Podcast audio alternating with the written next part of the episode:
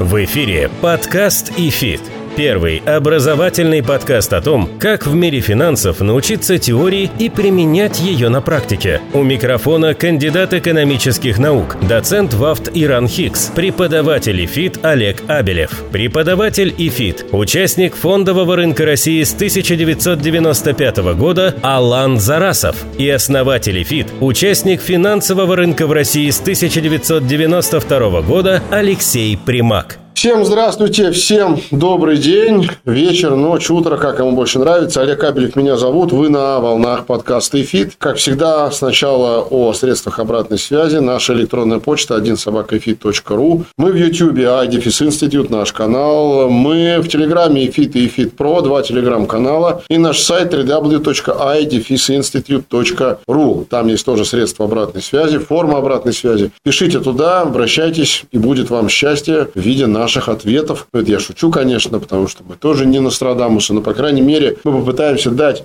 свою точку зрения или поможем вам разобраться в вашей точке зрения. Как всегда, со мной в студии мой коллега, преподаватель ФИТ и соведущий подкаста ФИТ Алан Зарасов. Алан, привет. Привет, Олег. Ну что, сегодня, скажу честно, у нас был план посвятить вот этот вот эпизод, который вы сейчас, уважаемые слушатели и зрители через YouTube смотрите и слушаете, другой теме. Но человек предполагает, а Центральный банк располагает, как известно. И реальность вносит свои коррективы. 15 августа утром, вернее, об этом стало понятно еще 14 августа вечером, 15 августа утром Центральный банк повышает ключевую ставку сразу на 3,5% или на 350 базисных пунктов с 8,5% до 12%. Почему это было сделано? Зачем это было сделано? Какие причины привели к этому? Какие последствия этого нам теперь ждать? Вот об этом мы сегодня с вами будем говорить, уважаемые слушатели. И для вас будем говорить, конечно. Мы будем говорить с Аланом. И будем, наверное, пытаться разобраться, потому что мы тоже, как я уже говорил в предыдущем эпизоде, не Нострадамусы. Для нас тоже есть много непонятного. Но, тем не менее, какие-то вещи объективны, понятны, ясны. Мы будем про это говорить сегодня. Итак, тема актуальная, происходящая на финансовом рынке России в текущий момент. Алан, вопрос тебе. В лоб сразу. Скажи мне, когда ты увидел в понедельник вечером новость на новостных лентах, что будет очередное собрание ЦБ, угу. заседание ЦБ в 10.30 утра во вторник, уже было понятно, что будет повышение ставки. Да, уже и даже и размеры повышения примерно, примерно. Для тебя стало это удивление? Для меня стало это удивлением, если честно, потому что ЦБ на протяжении нескольких месяцев и даже многих месяцев еще в прошлом году говорил, утверждал, что его целью является удержание инфляции в приемлемых показателях и, соответственно, предупреждал, что возможно усиление инфляции. Мы эту риторику слышали многократно. И тут, в моем понимании, идет очевидная реакция только не на инфляцию, а на несколько другое явление. Потому что падение курса рубля к доллару и рост инфляции, ну, согласись, это, наверное, немножко разные величины. Это разные величины, но согласись, что одна на другую влияет. Вот, да, но, насколько я смотрел Росстат и цифры самого ЦБ, она не выросла до 12% инфляции настолько, насколько рубанули ставку. И теперь мы имеем реально положительную ставку ЦБ, реально выше инфляции. В моменте, я не знаю, может быть, через 2-3 месяца будет по-другому, но то, что произошло сейчас... Но у нас получается, что реальная ставка, не номинальная, а реальная ставка около 5%. С поправкой на инфляцию. Ну, если мы вычтем да, из ключевой да. ставки... Соответственно, я сразу прогнозирую это на промышленность, и фондовый рынок это подтвердил двухдневным падением, что это крайне плохо для промышленности, поскольку она по факту экспортоориентированная. Да? То, что ЦБ заявлял в своих, заявлял в заявлениях, ну ладно, пусть масло масляное, что доллар косвенно наводит инфляцию, да, вот были такие заявления последних дней. Были при этом в заявлениях то, что резко вырос импорт, да, и вот за счет этого как бы и наводится инфляция. Да, но я, может быть, слабо разбираюсь в макроэкономике. Может быть, ты меня опровергни или подтверди. Но если курс национальной валюты падает, то резко будет падать и импорт, и резко будет расти экспорт. И, собственно говоря, рынок сам бы исправил всю эту ситуацию с импортом, если курс был бы столь высок. Зачем понадобилось резко его вот так топить за предельной ставкой? Ну, я не знаю, честно. Ну, давай попытаемся разобраться. Начнем, наверное, ну вот с чего. Из-за чего вообще весь сырбор разгорелся, почему вдруг рубль стал резко ослабевать. Я напомню, что за последний год, ну, год с небольшим, рубль ослабел с 50 до 102. Да. Вот я помню, что в прошлом июле мы с тобой Мы сидели, делали дефицит бюджета, мы да, об этом, о всем мы и говорили. мы радовались курсу 49,9. Да. Ну, сказали Сегодня мы недорого. точно так же, наверное, ну не мы, а кто-то другой радуется курсу 101,7. Важно другое. Важно то, что вот это вот ослабление курса, оно имело место. Почему оно имело место? Тут есть несколько причин. Вот если мы говорим про последние там несколько недель, когда курс э, ослабел там с 85 до 102. Обычно курс является выражением притока и оттока Платежного капита- баланса, Ну, да, говоря, ты правильно страны. сказал, да, я просто хотел более простым языком для слушателей сказать. Платежный баланс – это такой документ, который составляет ЦБ, и он нужен для того, чтобы понять, сколько капитала в страну от разных операций притекло, сколько капитала от разных операций из страны утекло. Да. И в идеале, конечно, максимальный комфортный вариант для курса, для его стабильности, это когда сумма притока равна сумме оттока. То есть сальдо платежный баланс равно ноль. Нейтрально. Но такого практически нигде не бывает и никогда. Я очень мало видел стран, вообще знаю, у которых сальдо ноль. Если приток капитала иностранного страну сильно превышает отток иностранного капитала, то это значит, что по сути страна является нетто-кредитором. Да? То есть в нее идет капитал, а капитал из нее уходит. Вариант Соединенных Штатов. Ну, по сути, если мы пользуемся долларом США, то мы кредитуем Федеральную резервную систему. Ну, в общем, да. Да. И наоборот, если отток капитала сильно больше, чем приток капитала, то, соответственно, это заемщик, и тогда курс национальной валюты начинает ослабевать. Что произошло в последние две недели? В последние две недели произошли интересные вещи. Во-первых, экспортные возможности России в валютном выражении оказалось, что не поспевают за спросом на валюту на внутреннем рынке. Ну, То есть- импорт. То есть был мало того, что продолжает иметь место параллельный импорт, так еще и активно рос спрос на валюту. Это было связано, кстати говоря, со многими причинами, но не связанные с причинами, которые связаны с населением. Да? Тут многие читал, что говорили, что якобы население активно в период отпусков значит, предъявляет спрос на иностранную валюту, это как-то влияет на платежный баланс. Капля в море. Нет, я тоже Это я не согласен. иголка в стоге сена. Довольно мало Основные встречается. предъявители спроса на валюту, конечно же, это юридические лица, Импортеры. крупные импортеры. Вот крупные импортеры, понятно, что вынуждены этот спрос на валюту Вот. предъявлять. И что третье еще повлияло, кроме этого? Дефицит бюджета. Не, не, дефицит бюджета – это другое. Я хотел сказать вот о чем. Многие валютные экспортеры российские, которые получают свои доходы в валюте, на счета С эту валюту переводят, и потом, по идее, должны ее конвертировать в рубли, этого не делали. Либо потому, что не могли, ну, по известным причинам блокирования, либо потому, что не хотели. И я более того скажу, некоторые компании российские, которые являются валютными экспортерами за рубеж, вообще не торопились эту валюту продавать, а держали ее на остатках корсчетов банка валютных. Это дополнительно подстегивало дефицит валюты в стране. Ну и, наконец, последнее, что я хочу сказать, это какой-то катастрофический рост рублевой денежной массы в России. За последние два года рублевая масса денежная, М2, это наличные безналичные остатки на корсчетах банков рублевых, выросли почти в два с лишним раз. А при этом валюты в связи с последними событиями и санкциями в два с лишним раза снизилась на внутреннем рынке. Вот тебе и ответ, когда у тебя рублевая масса в несколько раз превышает валютную, когда валютные экспортеры не торопятся продавать выручку, потому что им это просто невыгодно, либо они просто не могут, чисто технически, когда экспортные возможности экономики стали ограничены, потому что перестроиться на новые рельсы сложно, а у тебя полмира прекратили Понятно. покупать, мы имеем, что имеем. Но это моя точка зрения. Ну вот объясни. Давай пообсуждаем. Давай. Подкаст и фит.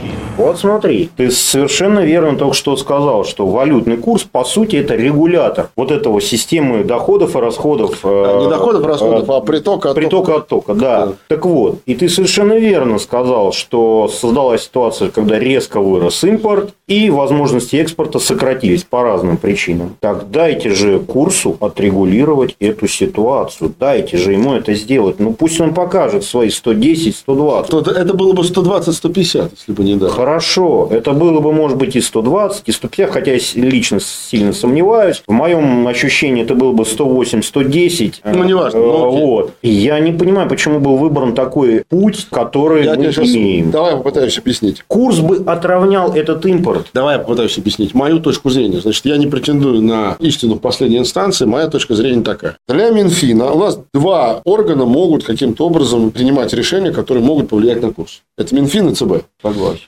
Священная корова Минфина – это бюджет. И Минфин в текущей ситуации, когда второй год подряд бюджет представится с дефицитом, будет делать все возможное и невозможное, чтобы максимально насытить доходы бюджета. Да, он заявлял, да, будем Через налог. делать, да, и так далее. Все что угодно. Соответственно, когда у нас слабый рубль и валютные экспортеры при растущих ценах на нефть, которая уже стоит за 70 баррелей за бочку Юрлс, спред минимальный с момента введения эмбарго около 13 долларов, для него это просто рай земной для Минфина. Это с одной стороны. Священная корова для ЦБ – это инфляция. Да. Госпожа Набиулина везде Но, говорит но о не валютный курс. не-не-не, нет. Вот я про это Да, веду. Сейчас да. я к этому подойду. Священная корова ЦБ – это инфляция. Инфляция, В да. уставе ЦБ прям написано, что инфляция – это цель. Ну, везде же говорим про таргетирование инфляции. Значит, 4% 24 год, 7% 23. Если мы говорим о таргетировании инфляции, мы понимаем, что движет инфляцией. Там могут быть разные причины, но при таком изменении курса, я с тобой согласен, что он сам себя регулирует. Но даже если он сам себя отрегулирует, ты же прекрасно понимаешь, что при росте импорта такой курс неизбежно с довольно быстрой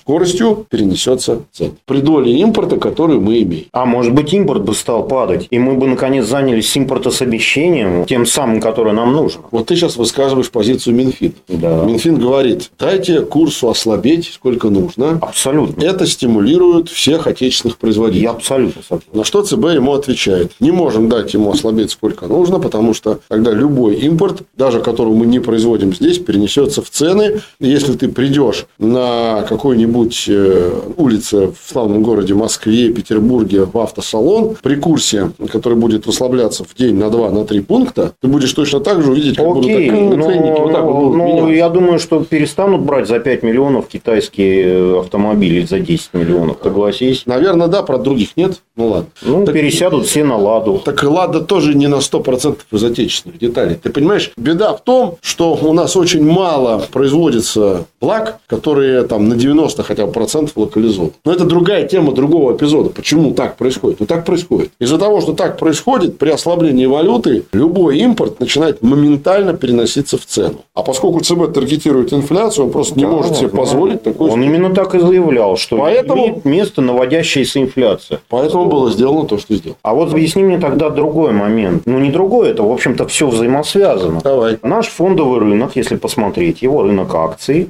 динамику последнего года, то нетрудно заметить, что он начал расти где-то в октябре прошлого года, и курс рубля к э, доллару начал падать тоже в октябре прошлого года. Все это продолжалось до середины, скажем так, августа текущего года, до последних дней. То есть, эти два инструмента, валютный курс страны рубля и фондовый национальный рынок росли. Потому что, понятно, фондовый рынок экспорта ориентирован, преобладают экспортеры. И, по сути дела, было два драйвера роста. Обесценение рубля и дивидендные выплаты. Дивидендные выплаты ушли в мае-июне. Этот фактор отсекся. Теперь отсекся рубль. И мы получили реакцию такую, которую мы получили на фондовом рынке. Мы шлепнулись за два дня. И как бы не знаю, когда мы еще очнемся. Так вот, получается, что фондовый рынок – заложник импорта. Ты уж прямо перескочил через одну итерацию рассуждений. Он не заложник импорта, он заложник э, политики ЦБ. Да, я прекрасно понимаю, что ЦБ в четвертую, может быть, если не в пятую степень, заботит национальный фондовый Только рынок. хотел это сказать. Вот. Но инвесторы, которые остались на этом рынке, они, в общем-то, наверное, немножко по-другому думают. И по большому счету, не все равно, сколько стоит 95 или 110 долларов. Если уж он зашел так высоко, пусть бы он там бы и потусовался. И все-таки рыночек бы порешал сам. Ну Нет? вот, Алан, я по поводу рынка с тобой согласен, было бы глупо спорить. И по поводу драйверов роста рынка, и по поводу того, что это в пятую очередь заботит ЦБ. А я хочу другому сказать. А почему это заботит в пятую очередь ЦБ, а, допустим, не в первую? А я не говорю, что рынок должен в первую очередь ЦБ заботить, ни в коем случае. Ну, давай вспомним, у нас примерно 140 миллионов человек живет в стране. Так. Открыто, насколько я помню, ты можешь меня поправить, чуть менее 30 миллионов счетов. Да. Динамика хорошая, положительная. Ну, про вопрос, сколько из них активных. Да. Допустим, если из этих там 25-30 миллионов вообще всех счетов, пускай активных треть, даже 10 миллионов счетов, угу. это одна четырнадцатая часть населения страны. Но не может одна четырнадцатая часть населения страны в первую очередь заботить ЦБ. Не может. Это первое. Второй момент. Тебе абсолютно по барабану 95 или 100 или 104. Значит, если ты зарабатываешь в рублях, живешь в России, тратишь в рублях, накапливаешь в рублях, не имеешь бизнеса, который, ну, там, у тебя не ИП, или ты не имеешь, не, не собственник бизнеса, который ведет внешнеторговую деятельность, тебе наплевать, хоть 205. С этой точки. Я тоже с хочу этой, отдыхать за границей. Подожди, с этой точки зрения как только ты задумываешься о приобретении какого-то блага, где есть большая доля импорта, как только ты думаешь о том, куда бы поехать отдохнуть за рубеж, вот, я тебе сразу важно 205, 95 или 105, понимаешь? Это второй момент. И третий момент. Давай мы представим на месте своем не себя как частных инвесторов, а, допустим, как собственников бизнеса МСБ. Я являюсь сотрудником компании, которая размещает выпуски облигаций как раз компании МСБ. Я с представителями МСБ и собственниками директорами общаюсь постоянно. Если я являюсь компанией МСБ, которая что-то производит в России, но при этом использует импортные компоненты, то поверь мне, даже не то, что 95-105, даже 95-98 уже важно. Я понимаю. Поэтому эта история, вот то, что я сейчас перечислил, гораздо больше заботит ЦБ, чем одна четырнадцатая часть населения с фондом рынка. Я понял. Подкаст и фит.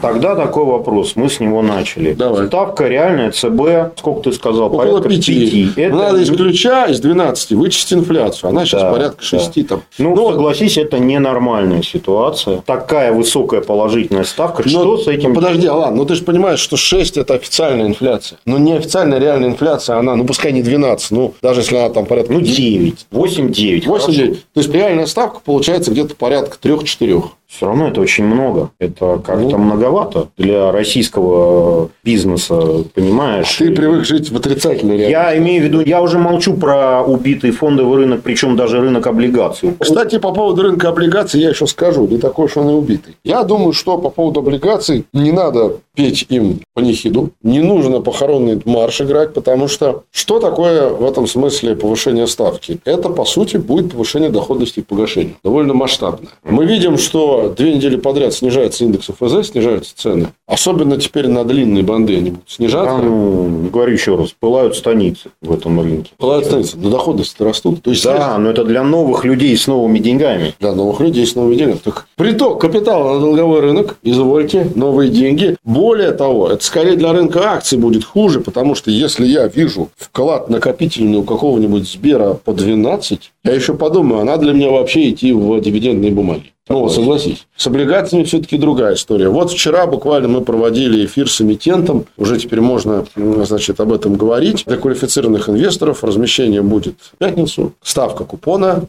мы думали, гадали, какую ставку. Причем мы планировали делать эфир с эмитентом 15 августа вечером. Хорошо. Вот. Утром я, естественно, узнаю всю эту историю, но мы продолжаем ее делать, потому что запаса премий к ключу у нас хватило 17% купон. Какой пак, какой дивидендная доходность тебе даст 17% на акцию? Никто не даст. Поэтому в этом смысле я бы не хоронил долговой рынок, Алан. Я тебе больше того скажу. По некоторым ОФЗ сейчас доходность меньше ключа. Когда такое было, что по ОФЗ доходность была меньше ключевой ставки. Понятно, что через некоторое время это выровняется. Ну, а раз выровняется, доходность не пойдет вверх, а цены пойдут вниз. Смотри, что касаемо облигаций. Да. Кривая пока не инвертированная. Давай, вот сейчас эти два слова. Я тебя понял. Сейчас нас просто закидают тухлыми ну. Ты, ты меня понял, значит... Я тебя понял. Слушателям расскажи, что ты сказал. Значит, кривая доходность доходности – это зависимость доходности облигаций от срока до погашения. Так, так вот, а обыч... а, обычное состояние – это кривой, когда чем дальше срок до погашения, тем доходность облигаций выше. Так. Особенно это все касается государственных бумаг, конечно. Инвертированное состояние – это когда чем дальше срок до погашения, тем доходность облигаций меньше. Что показывает инвертированное состояние? Это значит, что рынок ожидает, что ставки больше расти не будут. Так вот, несмотря на такой удар ставкой, кривая не инвертирована не до сих пор. Это правда. Значит, рыночек облигаций еще дальше думает, что будет увеличиваться ставка. Получается так, что в нашей беседе вот ты занимаешь позицию ЦБ, я занимаю по факту позицию Минфина. Так вот, хорошо, я тебе задаю вопрос. Ты отхлестал с валютных спекулянтов. Сейчас посыпались Отхлестал, отхлестал. Все такое. Что дальше? Что дальше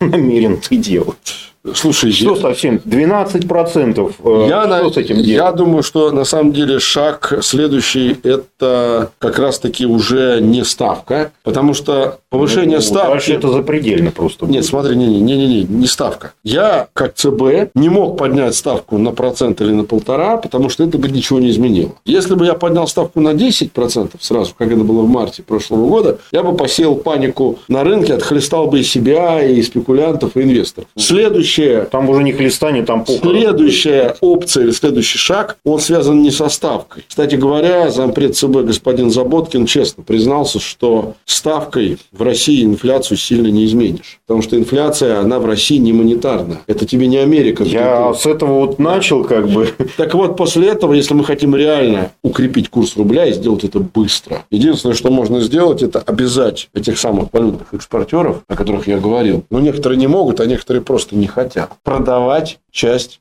валютной Каким образом это можно сделать? Ну, понятно, что можно заставить директивно, но тут ЦБ пошел дальше. Вполне логично там стали задавать вопросы, а если не захочет экспортер? Когда отключен газ? Помнишь, не можешь научим, не хочешь. Так вот, история-то такая. Центральный банк всерьез и Минфин обсуждали, по крайней мере, здесь я не открою секрет Полишинеля, ничего нового. В новостных лентах это сегодня да. целый день. Вчера кулуарно обсуждались варианты, как можно принудить экспортеров продавать часть валютной выручки. Причем, что меня удивило, называлась цифра до 90%. 70 до 90%. То есть, что такое заставить экспортера продавать 90% ну, своей валюты? Подожди, вопрос. На этих новостных лентах э, было сказано, если предпринятые меры не дадут эффекта. То есть, ты считаешь, что сейчас приключилось с курсом, это не дали эффекта? А, Ничего себе. Стоп. Для валютных спекулянтов дали. То есть, отхлестать – да. Но ты же видишь, что глобально, вот буквально вчера я видел новости о том, что повышение ставки было, а курс опять ослабевал. Помнишь, там было, было, вот. было. И, в, и в общем-то существенного сказать, что какого-то ахового укрепления курса, а что такое аховое укрепление? Допустим, было 102. Опять до 60, что ли? Ну, нет. Ну, хотя бы к возврату там, к тем уровням, которые были до вот этой вот волны ослабления. То есть, там 87, 86, вот эти вот Я уровни. Понял. Да? И этого не произошло. И это говорит как раз о двух вещах. Первое, что российская инфляция, она не монетарная, это понятно. А во-вторых, что ставкой не добиться укрепления рубля, потому что это связано с тем, о чем я говорил в начале. С тем, что очень большой большой дисбаланс между притоком и оттоком капитала. А почему так сложилось, Алан? Я тебе объясню. Когда Россию лишили доступа на мировые рынки капитала, и она пока перестраивается да, с одного рынка на другой, в платежном балансе на курс сейчас на 9 десятых влияет торговый баланс. Импорт. Импорт-экспорт. Если бы у нас на курс влиял не только импорт-экспорт, а счет капитальных операций, ну, то есть, учет в иностранном капитале,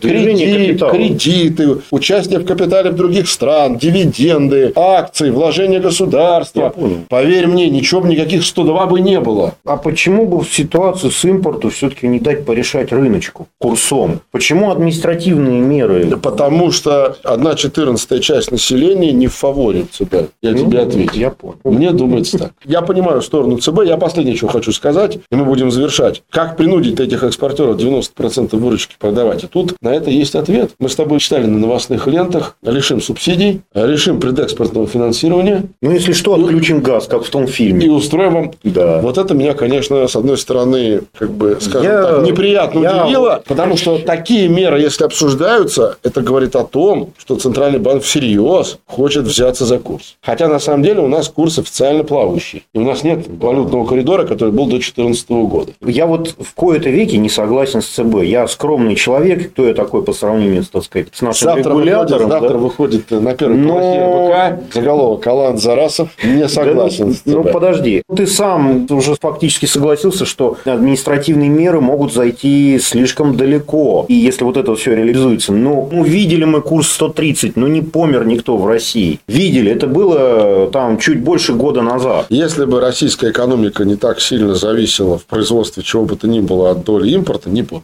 Наверное, так. Это Но было, и... Ты же понимаешь, что этот экстремальный курс бывает в течение недели-двух. И потом рынок успокаивается. Ну, мне кажется, эта история не про неделю-две себе, потому что переориентироваться на новые экспортные рынки и охладить спрос на валюту сегодня в России это не неделя и не две. А для малого и среднего бизнеса курс 130, который связан с импортом, это смерть, причем быстрая, без судорог сразу, на следующий же день. Пусть умирают спекулянты. Именно так думал Центральный банк. На этом мы будем заканчивать. Кстати, хорошее название для большого материала, который бы подытожил все, что происходит.